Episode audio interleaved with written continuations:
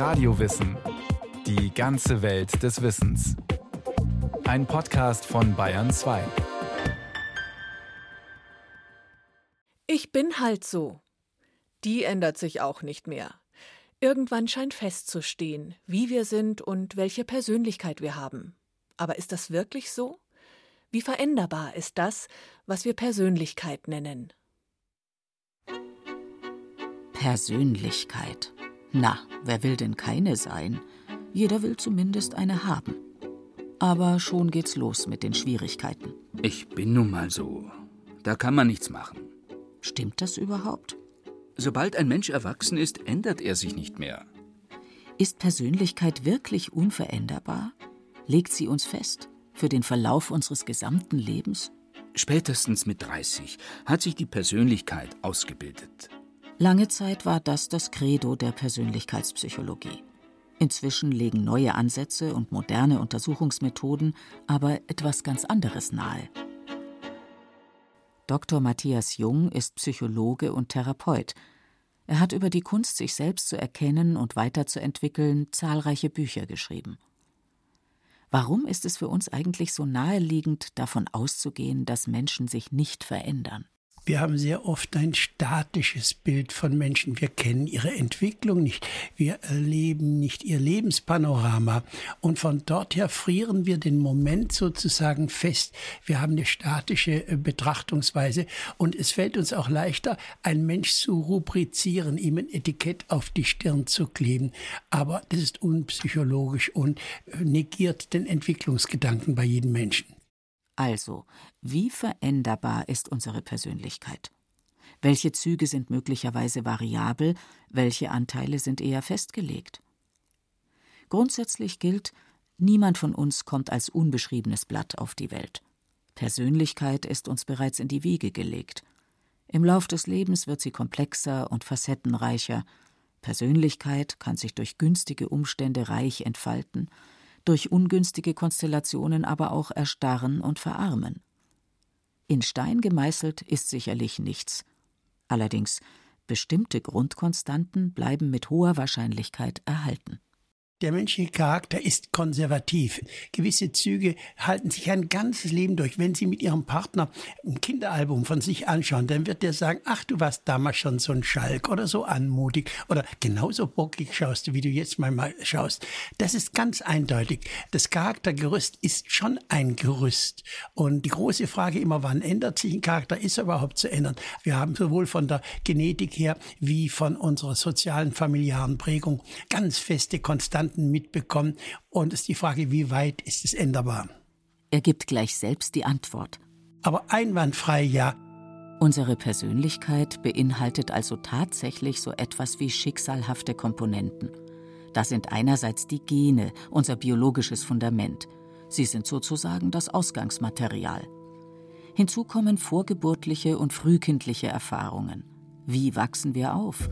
Zugewandt und einfühlsam oder eher unterkühlt und auf uns allein gestellt? Gemeinsam mit den Genen bestimmen die Lebensumstände, in die wir hineingeboren werden, wie sich die Nervenzellen in unserem Gehirn verschalten und wie stark sie zum Beispiel auf bestimmte Botenstoffe ansprechen. So entsteht in unseren ersten Lebensjahren ein höchst individuelles Drehbuch für die Bühne unseres Lebens. Sind wir eher neugierig und offen für Neues oder bleiben wir lieber im Hintergrund und warten erst mal ab? Wie reagieren wir auf Stress? Wie gestalten wir zwischenmenschliche Beziehungen? Kurz, die Art und Weise, wie wir die Welt erfahren und wie wir auf sie reagieren, gehört zunächst einmal zu unserer Grundausstattung. Die grundsätzliche Sicht auf die Welt. Die bekommen wir oft mitgeliefert schon als Kinder. Ich will mal ein klassisches Beispiel sagen. Der Optimist und der Pessimist, die stecken im Tunnel. Da sagt der Optimist, endlich, ich sehe ein Licht am Ende des Tunnels. Der Pessimist sagt, ja, da kommt ein Zug entgegen. Also das sind so Dinge des grundsätzlichen Weltbildes, ob wir ein heiteres, offenes Weltbild haben, ob wir eher misstrauisch sind, ob wir verschlossen sind, ob wir in unseren Gemütsäußerungen eher sparsam sind. Das sind schon starke prägende Elemente. So viel zu den Grundkonstanten unserer Persönlichkeit. Doch inzwischen weisen neue Befunde aus der Neurobiologie und der Hirnforschung auch immer stärker darauf hin, dass das menschliche Gehirn ein in hohem Maße anpassungsfähiges Organ ist. Und das heißt auch, unser Veränderungspotenzial ist enorm. Persönlichkeit kann sich während des gesamten Lebens verändern. In Längsschnittstudien hat die Entwicklungspsychologin Ursula Staudinger diese Wandlungsprozesse über viele Jahre hinweg verfolgt. Sie forscht an der Columbia University in New York. Es gibt sehr interessante Veränderungslinien der positiven Persönlichkeitsentwicklung im Erwachsenenalter und höheren Alter. Die eine Linie, da spricht man von einer Kompetenzentwicklung und Anpassungsfähigkeit, die wir entwickeln im Laufe des Lebens. Die äußert sich zum Beispiel in der Zunahme unserer Umgänglichkeit. Also wir werden sozial kompetenter und verträglicher. Zum Zweiten äußert es sich in einer Zunahme an Verlässlichkeit und Verantwortungsbewusstsein im Laufe des Lebens. Und zum Dritten hat man festgestellt, dass sich auch die emotionale Stabilität erhöht im Laufe der Jahre.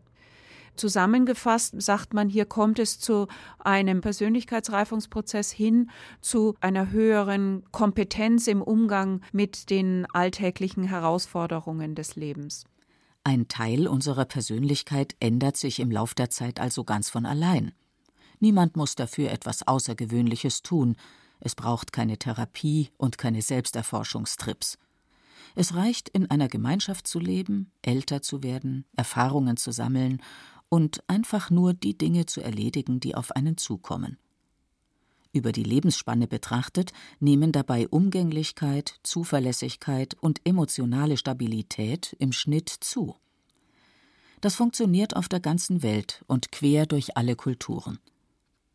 Doch wie sieht es mit anderen Anteilen unserer Persönlichkeit aus? Gibt es auch Bereiche, die mit zunehmendem Lebensalter geradezu verarmen können? Ursula Staudinger hat zumindest einen Faktor identifiziert, bei dem die Verlaufskurve tatsächlich eine abnehmende Richtung aufweist. Die hat eher etwas zu tun mit Offenheit für neue Erfahrungen und da stellt man eher fest, dass in der gegenwärtigen Lage und auch in der Art und Weise, wie unsere Gesellschaft gestrickt ist, wir keinen normalen Zuwachs mit dem Alter sehen. Also in den 40ern, 50ern sehen wir dann da einen Umkehrpunkt und wir nehmen dann eine Abnahme der Offenheit wahr. Der Mensch ist also ein grundsätzlich anpassungsfähiges, lebenslang lernendes Wesen. Aber das betrifft nicht alle Bereiche gleichermaßen. Die Offenheit für neue Erfahrungen scheint mit höherem Lebensalter geringer zu werden. Soweit die Statistik. Für den Einzelnen sind solche Durchschnittswerte natürlich nicht immer aussagekräftig. Auf individueller Ebene kann es höchst unterschiedlich sein, wie stark Flexibilität und Formbarkeit ins Gewicht fallen. Es gibt Menschen, denen Wandlungsprozesse grundsätzlich leichter fallen als anderen. Es gibt Menschen, die aufgrund ihres Lebensverlaufes oder vielleicht auch ihres Berufes oder ihrer Familiengeschichte von jeher immer wieder in neue Situationen gebracht wurden oder kamen und von daher ihr Verlauf in der Offenheit anders aussieht als im Durchschnitt, wo diese Wechsel oder auch dieses immer wieder mit Neuem konfrontiert werden weniger der Fall war. Bis in die Mitte des Lebens gibt es naturgemäß meist sehr viel Neues. Pubertät, Ausbildung, wechselnde Partner, die Suche nach einer passenden Arbeit, sprich, das Leben ist zunächst voll von altersentsprechender Dynamik. Die jeweils spezifischen Herausforderungen, vor die uns jeder einzelne Lebensabschnitt stellt, betreffen zunächst uns alle gleichermaßen. Dann gibt es aber natürlich personenspezifische Herausforderungen. Da spricht man dann von diesen kritischen Lebensereignissen, die positiv und negativ sein können, die in jedem menschlichen Leben sehr individuell zusammengestellt sind, angefangen von wie viel positive Erlebnisse haben wir im Sinne von Geburt, im Sinne von Heirat, dann aber auch negative Erlebnisse, stoßen uns Unfälle zu, haben wir lebensbedrohliche Krankheiten schon sehr früh im Leben zum Beispiel oder verlieren wir liebgewonnene Personen sehr früh im Leben oder auch, weil wir selber das wollen oder weil der Beruf es erfordert, verändern wir unseren Lebensort sehr häufig, also Umzüge, vielleicht sogar verlassen wir das Heimatland, leben wir in einem Land mit anderer Sprache. Also all dies sind dann sehr individuelle Lebensumstände, die natürlich dazu führen, dass unsere Persönlichkeit auf den Prüfstand gestellt wird. Äh, wenn wir uns in neue Umgebungen begeben, wenn wir mit neuen Aufgaben uns auseinandersetzen müssen und sie bewältigen wollen, wird es immer auch dazu führen, dass wir unser Verhalten anpassen, dass wir unsere Wahrnehmungsmuster und unsere Bewertungsmuster anpassen. Genau das ist es, was uns ausmacht, sagt Ursula Staudinger. Und letztlich ist das Persönlichkeit. Geronnene Wahrnehmungsmuster, geronnene Verhaltensmuster und geronnene Bewertungsmuster. Als Faustformel gilt, gewisse Aspekte unserer Persönlichkeit werden sich kaum ändern, andere ändern sich notgedrungen durch spezifische Anforderungen in jedem Lebensabschnitt, durch unvorhergesehene Umstände und Schicksalsschläge. Darüber hinaus gibt es im Leben zwei wichtige Impulse, die überdurchschnittlich großen Einfluss auf unsere Persönlichkeitsentwicklung haben Leid und Liebe. Besonders negative, ebenso wie besonders positive Emotionen können wirkmächtige Katalysatoren für Veränderungsprozesse sein, erklärt der Psychotherapeut Matthias Jung. Ich erlebe das sehr oft in der Paartherapie. Der Mann ist Diplom-Ingenieur, er ist streng rational, er ist in sich geschlossen, eher der isolierte Typus. Er wohnt auch nicht in seinem Körper, er ist etwas unkörperlich, er ist ein Alpha-Tier, überdurchschnittlich Intelligenz, aber er ist eher ein Analphabet der Gefühle, ein Virtuose der Dingwelt. Die Frau ist Krankenschwester oder Erzieherin. Die Frau ist eine warmherzige, ein emotionaler Kachelofen, intuitiv, einfühlsam, eine hohe Empathie, ganz starkes Helferverhalten. Die Frau ist fasziniert von diesem etwas schizoiden schizoiden, gefühlsabspaltenden Mann, weil der sich nicht in die Suppe spucken lässt, weil der ein starkes Ego hat, ein unbequemes Ich. Und er wiederum ist fasziniert von ihrer Wärme, von ihrer Einfühlung, von ihrer Zugewandtheit. Das sind zwei differente Charaktertypen, die man sehr oft findet und das kann auch manchmal sehr gut gehen. Es kann aber auch mal sein, dass die Frau sagt, ich krieg von dir Frost an den Fingern und der Mann sagt, oh, du hast so nah am Wasser gebaut, maßregel mich doch nicht immer, nimm ich mal so, wie ich bin. Also das ist ein klassisches Beispiel. Und dann? Dann kracht es. Oft jedenfalls. Doch der Leidensdruck ist auch eine Chance. Die Krise ist der Anstoß für Veränderung schlechthin. Was wäre, wenn das Paar die Chance ergriffe, sich im Spiegel des jeweils anderen Schritt für Schritt zu verändern? Matthias Jung nennt diesen Annäherungsprozess Paarevolution. Einer hält es einfach nicht mehr aus und springt aus dem Karree. Die große Chance ist, dass Paare sich in der Tat Entwicklungshelfer sind. Sie spiegeln sich Leitbilder, dass der Mann sagt, das möchte ich gern von dir übernehmen. Deine Bezüglichkeit, deine Art mit Menschen umzugehen, überhaupt deine Menschlichkeit, deine Gefühlsstärke. Und die Frau sagt, ich möchte etwas von deiner Eroberungslust übernehmen, von deinem starken Ich, von deiner auch nüchternen Art, die Welt zu betrachten und vielleicht auch mal ein Pokerface zu machen waren. Großartig. Das ist die Chance von Paaren, dass sie sich aneinander abschleifen. Das ist für mich immer ein helles Entzücken. Sich aneinander abschleifen, das klingt allerdings nach Reibung, nach Arbeit, nach hohem Energieeinsatz. Denn es geht um nicht weniger als sich einmal zu fragen, was bin ich für ein Charakter? Und dann, was ist wunderschön an meinem Charakter, dankbar zu sein. Die eine Seite und die andere Seite, welchen Pol meiner Persönlichkeit habe ich nicht oder nur schlecht besetzt? Den schwach gelebten Pol zu besetzen ist unglaublich aufregend, das ist eine der grandiosesten Seelenleistungen, das ist eine sportive Herausforderung. Eine Herausforderung, die auch einiges an Unsicherheiten mit sich bringt, denn natürlich kann niemand garantieren, dass sich der Einsatz auch lohnt. Trotzdem. Man könnte sich auch fragen, ja, warum denn eigentlich? Ja, weil das Leben ein einziger Prozess der Veränderungen ist. Wir müssen uns häuten. Das ist das Gesetz des Lebens. Ohne Entwicklung läuft überhaupt nichts. Das Wagnis muss also eingegangen werden, sagt Matthias Jung. Der Therapeut weiß aus eigener Erfahrung, wie notwendig Krisen sein können um endlich aufzuwachen. Ich will mal ein Beispiel geben aus meinem Leben. Ich bin ja nicht Therapeut geworden, weil ich ein kluges Bürschchen bin, sondern weil ich die Probleme meines Lebens durchgearbeitet habe und die waren ganz schön saftig.